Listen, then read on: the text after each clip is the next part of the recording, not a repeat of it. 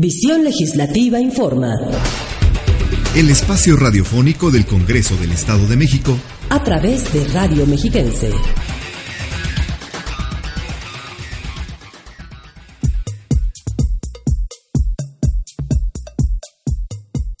Bienvenidos a una emisión más de Visión Legislativa, el programa en el que les damos a conocer las actividades del Congreso del Estado de México. Los saludo con gusto, soy Ruth Sánchez y los invito a que consulten la información completa que aquí les presentamos en la página oficial de la legislatura mexiquense www.cddiputados.gov.mx. Además, pueden visitar nuestro Facebook, Diagonal Visión Legislativa, y el Twitter, arroba Legismex, para que nos dejen sus comentarios y sugerencias y les invito a que escuchen nuestras emisiones anteriores por iTunes e iVox.com. En esta ocasión vamos a recordar algunas de las leyes que han sido aprobadas por la 58 legislatura estatal, entre las que se encuentran la ley del agua, la de contratación pública, la de voluntad anticipada y la ley que crea el organismo público descentralizado denominado Inspección General de las Instituciones de Seguridad Pública, todas del Estado de México. Además, les hablaré de dos importantes fechas, el Día Mundial de la Justicia Social, que se celebra este 21 de febrero, y el Día del Ejército Mexicano, el 19 de febrero. Quédense en visión legislativa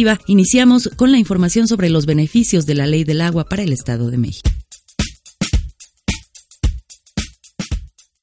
Garantizar el suministro de agua a los habitantes del Estado de México, establecer medidas para el uso racional y eficiente, así como el control de la explotación, uso o aprovechamiento de las aguas de jurisdicción estatal y municipal, son los objetivos de la Ley de Agua para el Estado de México y municipios, aprobada por unanimidad del Pleno Legislativo. El nuevo ordenamiento, cuya iniciativa fue presentada por el titular del Ejecutivo Estatal, es acorde al precepto constitucional respecto a que toda persona tiene derecho a disponer de agua suficiente, salubre, aceptable, accesible y asequible para el uso personal y doméstico, toda vez que prohíbe restringir el suministro de agua potable a la población y la suspensión definitiva del servicio. Faculta a los municipios a integrar organismos operadores intermunicipales de agua para la prestación del servicio y fortalece el reuso de aguas residuales, disminuyendo los costos para su tratamiento. También establece la obligación de los desarrolladores de vivienda, constructores o propietarios de conjuntos habitacionales de construir sus redes de distribución, sistemas de drenaje y alcantarillado, así como plantas de tratamiento y, en su caso, pozos de absorción para el agua pluvial. En cuanto a los aparatos medidores de agua, la nueva ley plantea que el órgano operador del agua municipal actuará de manera discrecional para determinar,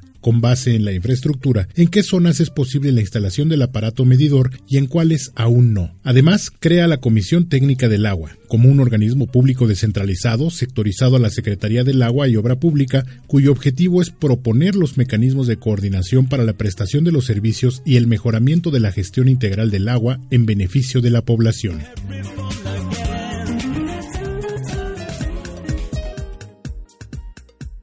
A continuación escucharemos al diputado José Ignacio Pichardo Lechuga, presidente de la Comisión de Recursos Hidráulicos de la 58 legislatura, quien nos habló sobre esta ley. la iniciativa y el paquete de reformas que manda el Ejecutivo del Estado son de alta trascendencia para la vida de los mexiquenses porque eh,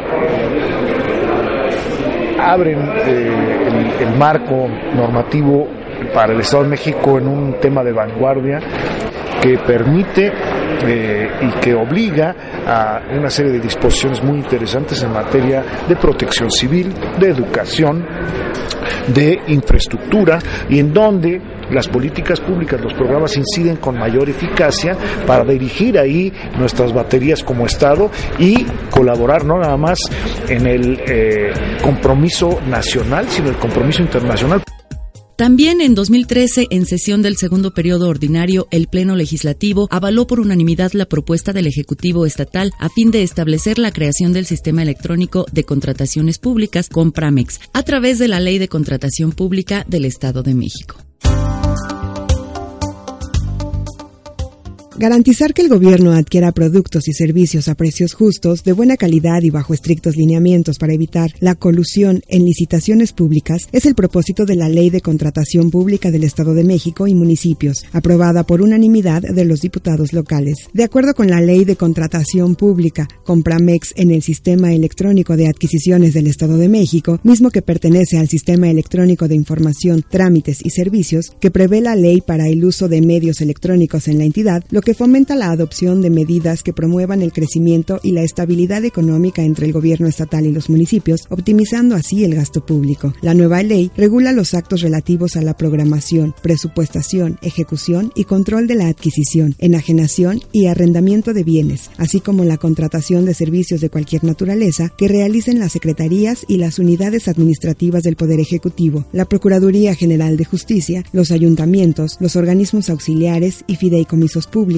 de carácter estatal o municipal, además de los tribunales administrativos. Además, establece que dichas instancias deberán formular sus programas anuales de adquisiciones, arrendamientos y servicios y presentarlo a la Secretaría de Finanzas, a más tardar el 31 de enero del ejercicio fiscal respectivo, con base en el anteproyecto de presupuesto correspondiente. Los procedimientos de adquisiciones, arrendamientos y servicios que se realicen con cargo a recursos estatales, total o parcialmente, deberán desahogarse preferentemente por conducto de Compramex, salvo en los casos en que así lo determine el Comité de Adquisiciones y Servicios. Lo mismo aplicará a los ayuntamientos cuando se trate de actos, contratos o convenios que se celebren con cargo a recursos municipales. El reglamento de la presente ley establecerá las modalidades bajo las cuales se desahogarán dichos procedimientos, atendiendo a la normatividad aplicable a cada uno de ellos.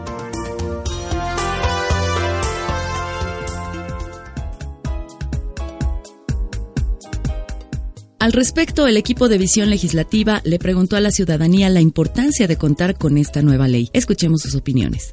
Pues yo creo que es un gran avance para el Estado de México para contrarrestar las problemáticas pues que hemos venido sufriendo como sociedad y que vemos que día con día se pues se van transformando. Entonces, yo creo que el gobierno ha hecho algo para pues contrarrestar y solucionar estas problemáticas y pues hacer algo, ¿no? Para avanzar como sociedad.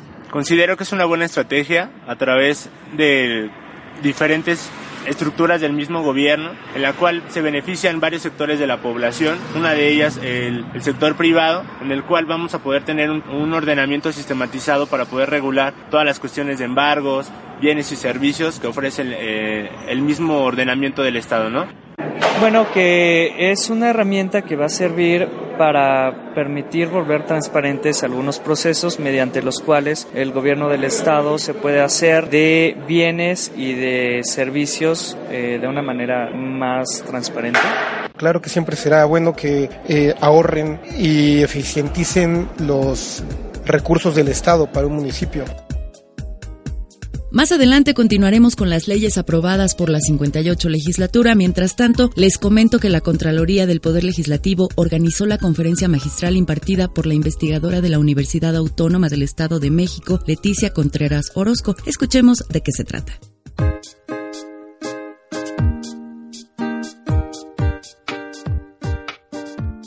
La Contraloría del Poder Legislativo organizó la conferencia magistral La gestión de calidad en el sector público, impartida por Leticia Contreras Orozco, investigadora de la Facultad de Ciencias Políticas y Sociales de la Universidad Autónoma del Estado de México. Al respecto, el titular de esta dependencia, Victorino Barrios Dávalos, afirmó: Es un correlato, hay una correlación muy fuerte entre preparación y buena actuación. En este segundo año de gobierno municipal y es un año muy difícil, es un año donde el ego del poder se torna difícil de manejar. Muchos piensan que van a estar permanentemente, no sé por qué, en el segundo año, en las estadísticas que tenemos en la Contraloría, este periodo es cuando hay más denuncias por abuso de autoridad, por tráfico de influencias, como que se le sube. Ante los presidentes municipales de Otzoloapan, Necatzingo y Ocuilan, así como servidores públicos municipales, la investigadora afirmó que para transformar y superar los procesos estandarizados actuales dentro del servicio público hacia modelos de productividad, es necesaria una cultura de liderazgo y de trabajo en equipo, así como mecanismos de participación proactiva de los servidores. La también doctora en Ciencias Sociales por el Colegio Mexiquense dijo que en la última década del siglo XX y la primera del XXI, el Estado de México entró a la era de la modernización a través de procesos de certificación, los cuales estandarizaron los resultados de las instituciones. En el Salón Benito Juárez del Palacio Legislativo, recomendó implementar procesos de calidad por medio de la eliminación de la toma de decisiones gubernamentales basadas en pirámides de autoridad, toda vez que los esquemas tienden al trabajo en equipo.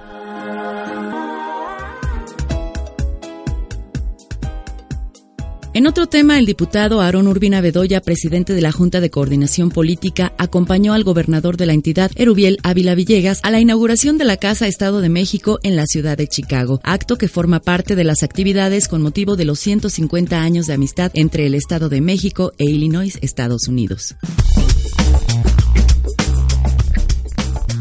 El presidente de la Junta de Coordinación Política de la 58 legislatura estatal, diputado Aarón Urbina Bedoya, acompañó a los gobernadores del Estado de México, Erubiel Ávila Villegas, y de Illinois, Pat Quinn, a la inauguración de la Casa Estado de México en Chicago, como parte de la visita oficial que realizó el mandatario mexiquense a dicho estado norteamericano, con motivo de los 150 años de amistad entre ambas entidades. En el acto también estuvieron presentes Isis Ávila Muñoz, presidenta honoraria del DIF estatal, Baruch Delgado Carvajal, presidente del Tribunal Superior de Justicia del Estado de México, y Jorge Olvera García, rector de la Universidad Autónoma del Estado de México, así como Betina Chávez Soriano, coordinadora de Asuntos Internacionales, y el secretario de Desarrollo Urbano, Alfredo Torres Martínez. En la ceremonia inaugural, en presencia de Carlos Martín Jiménez García, cónsul general de México en Chicago, el gobernador Erubiel Ávila afirmó que México vive momentos extraordinarios con las reformas estructurales que ha impulsado el presidente Enrique Peña Nieto y ahora es momento de darles continuidad para concretar los beneficios que merecen sus habitantes. Ante líderes migrantes, agregó que con el consenso que se ha generado entre los partidos políticos y legisladores, así como las legislaturas locales, se han aprobado reformas que durante décadas habían estado detenidas, que nadie se había atrevido a impulsar, con las cuales México se está moviendo. La Casa Estado de México en Chicago estará bajo la responsabilidad de Esther Burgos Jiménez y ofrecerá servicios como orientación legal, protección y defensa jurídica apoyo para el traslado de enfermos, asesoría para invertir en infraestructura en los municipios expulsores de migrantes en la entidad, programas, trámites y servicios que ofrece el gobierno mexiquense para sus familiares que se encuentran en sus comunidades de origen, así como envío de documentación como actas de nacimiento, matrimonio y defunción, constancias de origen y gestión de apostillamientos.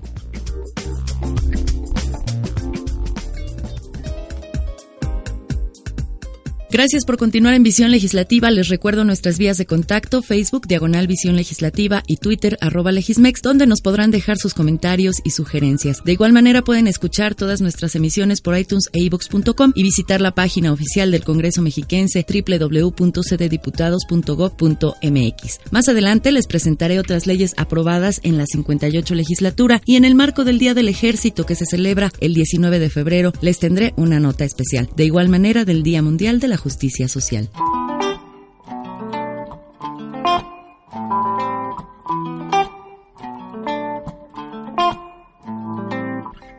La Ley del Agua para el Estado de México fue aprobada el 15 de febrero del 2013 y publicada el 3 de mayo del mismo año.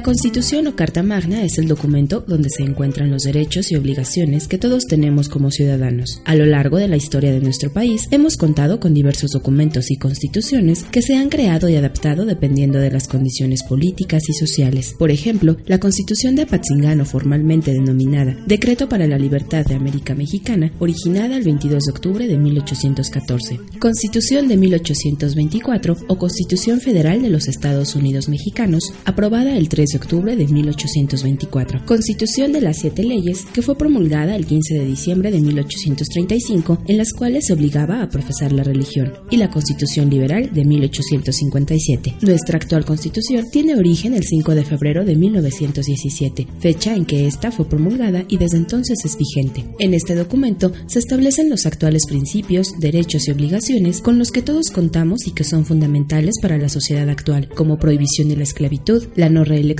no vicepresidencia, educación laica y obligatoria, libertad de culto, libertad de prensa, el poder ser propietario de tierras y aguas en el territorio nacional, voto en elecciones populares y el derecho al trabajo. La ley de voluntad anticipada regula el derecho de una persona a planificar los tratamientos y cuidados de salud que desea recibir o rechazar en caso de padecer una enfermedad terminal.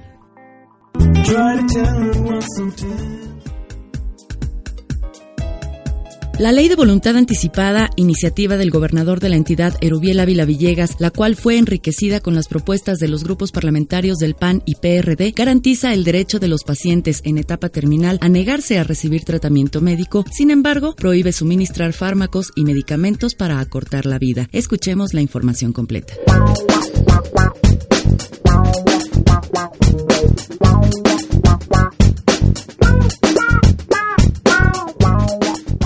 Garantizar el derecho de los pacientes en etapa terminal a renunciar, abandonar o negarse a recibir un tratamiento médico bajo el precepto de que la vida debe armonizarse con la autonomía, la autodeterminación y la libertad irrestricta de cada ser humano es el objetivo de la Ley de Voluntad Anticipada del Estado de México avalada por unanimidad de la 58 legislatura. El nuevo ordenamiento, cuya iniciativa fue presentada por el gobernador Erubiel Ávila Villegas y enriquecida en sus propuestas de los grupos parlamentarios del PAN y PRD, establece el derecho a vivir en condiciones de dignidad, por lo que ante una enfermedad terminal, el paciente podrá decidir no prolongar innecesariamente y de manera dolorosa su tiempo de vida. Especifica una serie de derechos del paciente, entre estos, recibir un trato digno, respetuoso y profesional, información clara, oportuna y suficiente sobre las condiciones y efectos de su enfermedad, así como de los tratamientos y medicamentos cuya aplicación requeriría su consentimiento informado. De igual forma, el derecho a recibir asistencia tanatológica para comprender la situación y consecuencias de la enfermedad, así como para enfrentar la pérdida de la vida. Establece el procedimiento para ejercer la voluntad anticipada a través de una declaración ante un notario o suscrita ante el personal de salud autorizado y dos testigos, además de que considera la revocación, modificación y nulidad de dicho documento en cualquier momento. De igual forma, la iniciativa fue enriquecida con la propuesta de la legisladora Ana Yurixi Leiva Piñón para que la legislatura signe un convenio con el Colegio de Notarios del Estado de México con el objetivo de cumplir la ley con el menor costo de honorarios.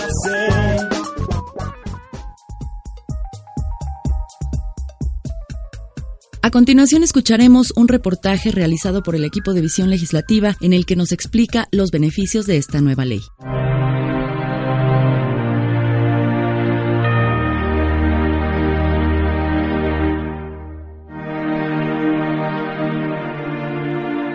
Someterse a tratamientos médicos o negarse a ellos en caso de padecer una enfermedad terminal es una decisión que debe tomar el paciente y su familia con pleno derecho a la autodeterminación. La voluntad anticipada permite optar por los procedimientos terapéuticos o una muerte digna, sometida a los plazos que marca la naturaleza. La ley de voluntad anticipada aprobada por los diputados mexiquenses no regula el suicidio asistido, sino establece como derecho morir con dignidad, ya que está expresamente prohibido suministrar fármacos y medicamentos para cortar la vida y aplicar tratamientos que provoquen la muerte. Al respecto, José Luis Sención Acosta, coordinador del programa de medicina y cuidados paliativos del Instituto de Salud del Estado de México, nos comentó.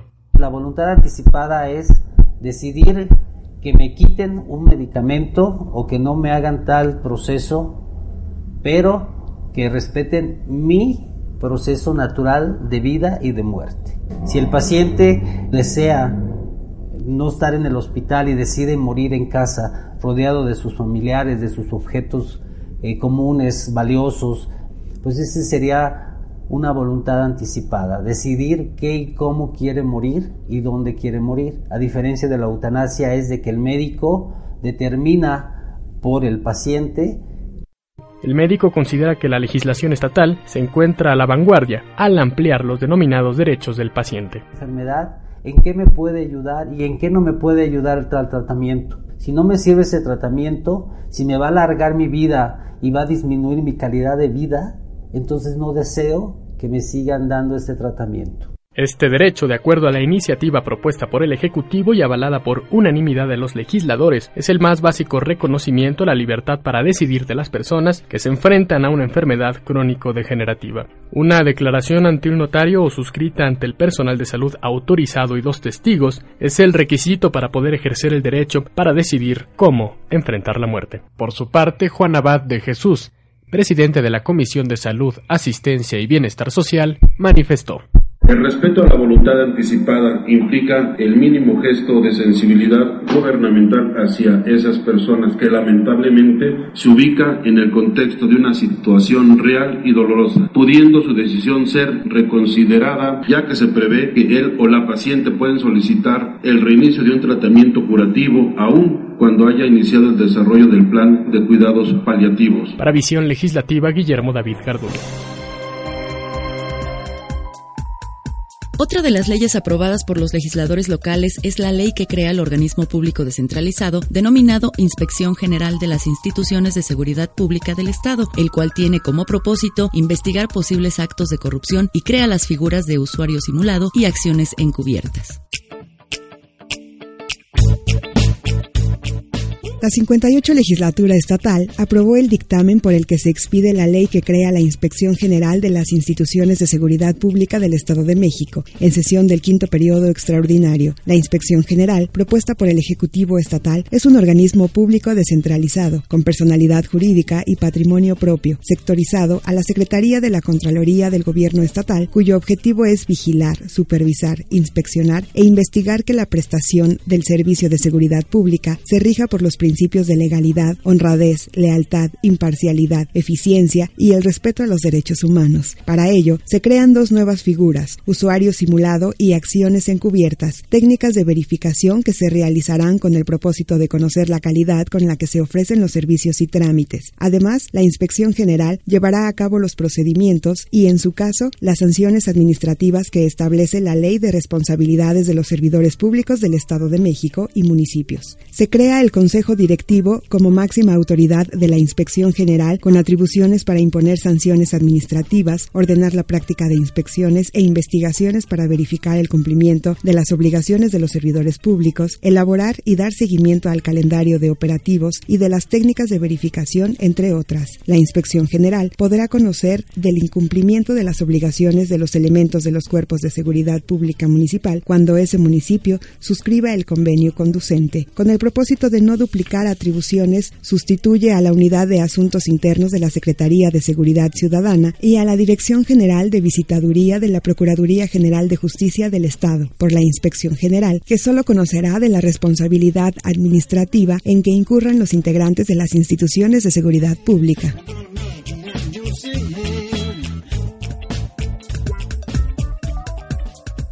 Le preguntamos a la ciudadanía su opinión acerca de contar con una ley que supervise el actuar de los miembros de las instituciones de seguridad y esto fue lo que nos dijeron.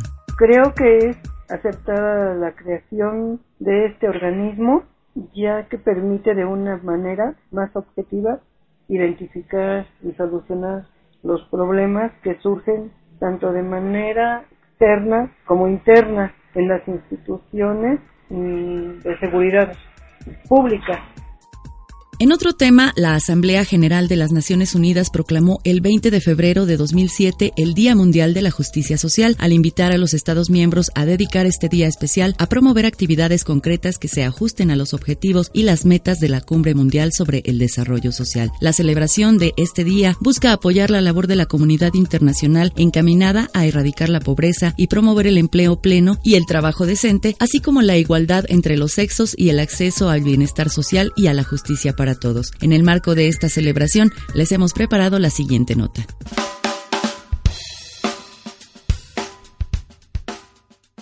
A partir del 26 de noviembre de 2007, la Asamblea General de las Naciones Unidas proclamó el 20 de febrero como el Día Mundial de la Justicia Social. El objetivo principal de esta celebración y de la misma ONU es el de invitar a todas las naciones pertenecientes a realizar actividades que difundan un mensaje de justicia, desarrollo y dignidad para todas las personas, así como luchar contra la pobreza y el desempleo. Establecer y difundir la justicia social resulta necesario para que cada persona, sociedad o nación pueda convivir de manera pacífica y coexistir sin dañar a otros, aunado a que sin estas condiciones no es posible un progreso sólido. Entre las acciones que se proponen se encuentran la eliminación de barreras entre personas debido a su apariencia, religión, discapacidad o cultura, promover derechos e igualdad para quienes pertenezcan a un grupo minoritario o se encuentren en una situación difícil. Varias de estas metas se incluyen en los Objetivos de Desarrollo del Milenio, los cuales planean cumplirse para el año 2015, aunque se requiere un trabajo arduo y constante, ya que hay millones de personas que se encuentran en dichas condiciones.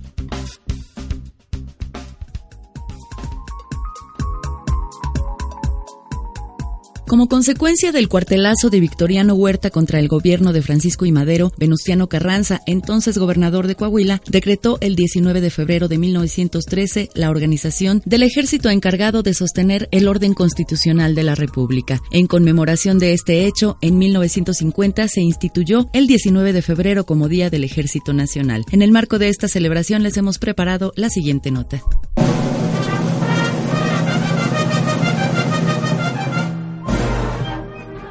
Desde el origen de cada sociedad, una de las necesidades primordiales es la de mantenerse a salvo y defenderse de amenazas exteriores. En la mayoría de los casos, la respuesta es la creación de un grupo que pueda defenderlos, es decir, un ejército. Nuestro país no fue la excepción, ya que desde el inicio hemos contado con varios ejércitos como el Mexica, Virreinal, Trigarante y Federal. Posteriormente, al ser asesinado Francisco y Madero, Venustiano Carranza emitió el Plan de Guadalupe, en el cual, el 19 de febrero de 1913, fue creado el ejército ejército constitucionalista que más adelante se transformó en nuestro actual ejército mexicano. Para 1932 se estableció el 27 de abril como Día del Soldado y más adelante, el 22 de marzo de 1950, por decreto presidencial, quedó instaurado el 19 de febrero como el Día del Ejército Mexicano, a fin de conmemorar a dicha institución, entre cuyas funciones se encuentra ayudar a la población en caso de desastres, salvaguardar la seguridad e integridad del país y la ejecución de acciones cívicas.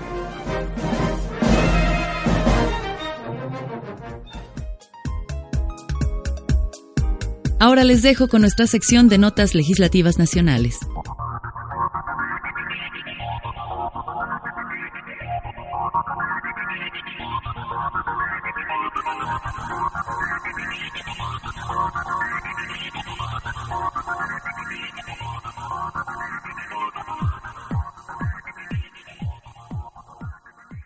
Es necesaria una sólida autoridad electoral y para ello se requiere que los legisladores analicen el marco secundario de la reforma político-electoral, reconoció el diputado y también secretario de la Comisión de Gobernación, Manuel Rafael Huerta Ladrón de Guevara. Destacó que el foro Alcances y Perspectivas de la Reforma Política para el Proceso Electoral 2014-2015 fue testigo de diversas propuestas y opiniones que los diferentes diputados y fracciones tienen la responsabilidad de escuchar, tomando en cuenta que varias de ellas provienen de especialistas.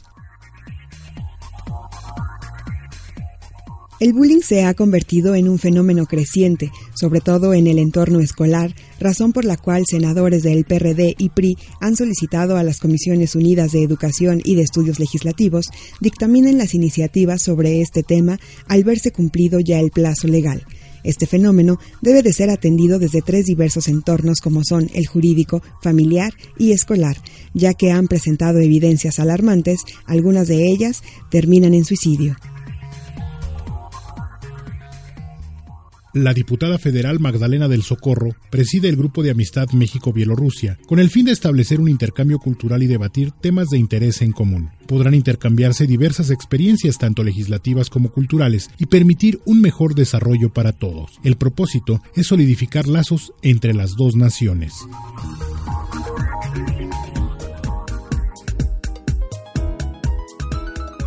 Amigos de Visión Legislativa, esto ha sido todo por esta ocasión. Espero que la información que les presenté haya sido de su interés y no olviden que la próxima semana tenemos una cita a la misma hora. Les recuerdo que pueden escuchar nuestras emisiones anteriores por iTunes e y visitar la página oficial del Congreso del Estado en www.cddiputados.gov.mx donde encontrarán la información completa que aquí les presentamos. Además pueden dejarnos sus sugerencias en el Facebook Diagonal Visión Legislativa y en el Twitter arroba Legismex donde con gusto daremos respuesta a sus comentarios. Muchas gracias por el favor de su sintonía. Me despido con la siguiente frase del político y militar argentino José de San Martín. Los soldados de la patria no conocen el lujo, sino la gloria. Soy Ruth Sánchez. Hasta la próxima.